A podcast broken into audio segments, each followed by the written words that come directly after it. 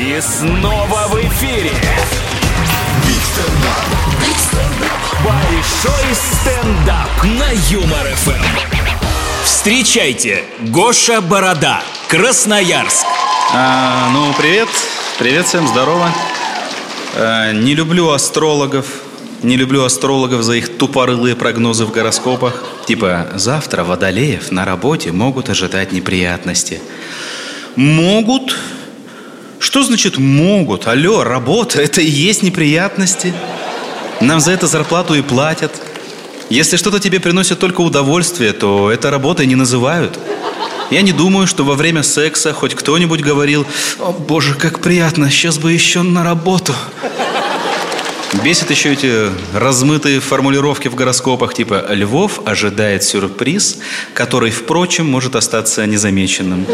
Где конкретика? Где вот это «Львы, завтра в 16.10 пригнитесь»? Рыбы, выходя из дома, возьмите биту, будет махач.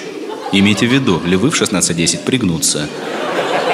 У нас в Центральном парке ходит гадалка и за 500 рублей предсказывает будущее. Ей дают 500 рублей, и она начинает «Вижу, вижу, тебя скоро обманет гадалка». У меня вопрос. Вот ты видишь будущее, так? Ты про букмекерские конторы ничего не слышала?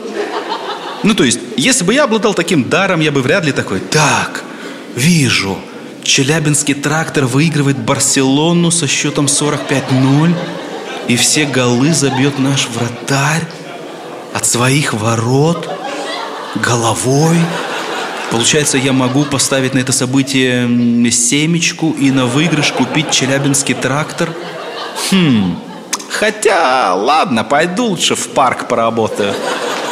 Ну просто упускать такие возможности так же глупо, как иметь машину времени и тупо на ней таксовать. Типа, Ой, да смотрел я это назад в будущее. Мне это невотрепка нафиг не нужна. Я здесь полтинник имею, зато стабильно.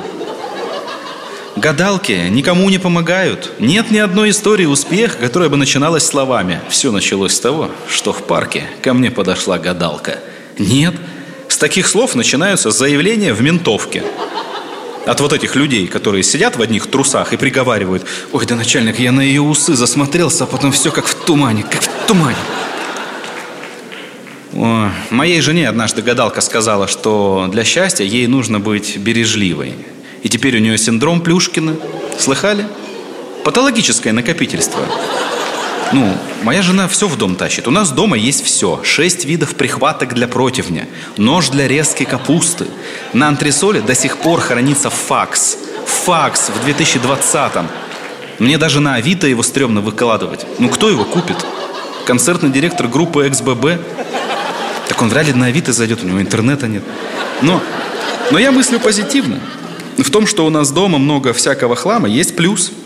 Если в наш дом вдруг проберутся воры, они просто запарятся искать, где у нас лежат деньги. Они неделю потратят, чтобы все прошерстить. И это только на балконе. Я не удивлюсь, если в какой-то момент они обнаружат там на балконе скелет предыдущего вора, который не смог выбраться из хлама. Но иногда гадалки говорят правду. У меня есть двоюродный брат. Ему гадалка однажды сказала, что он разведется. Так и сказала, ты разведешься.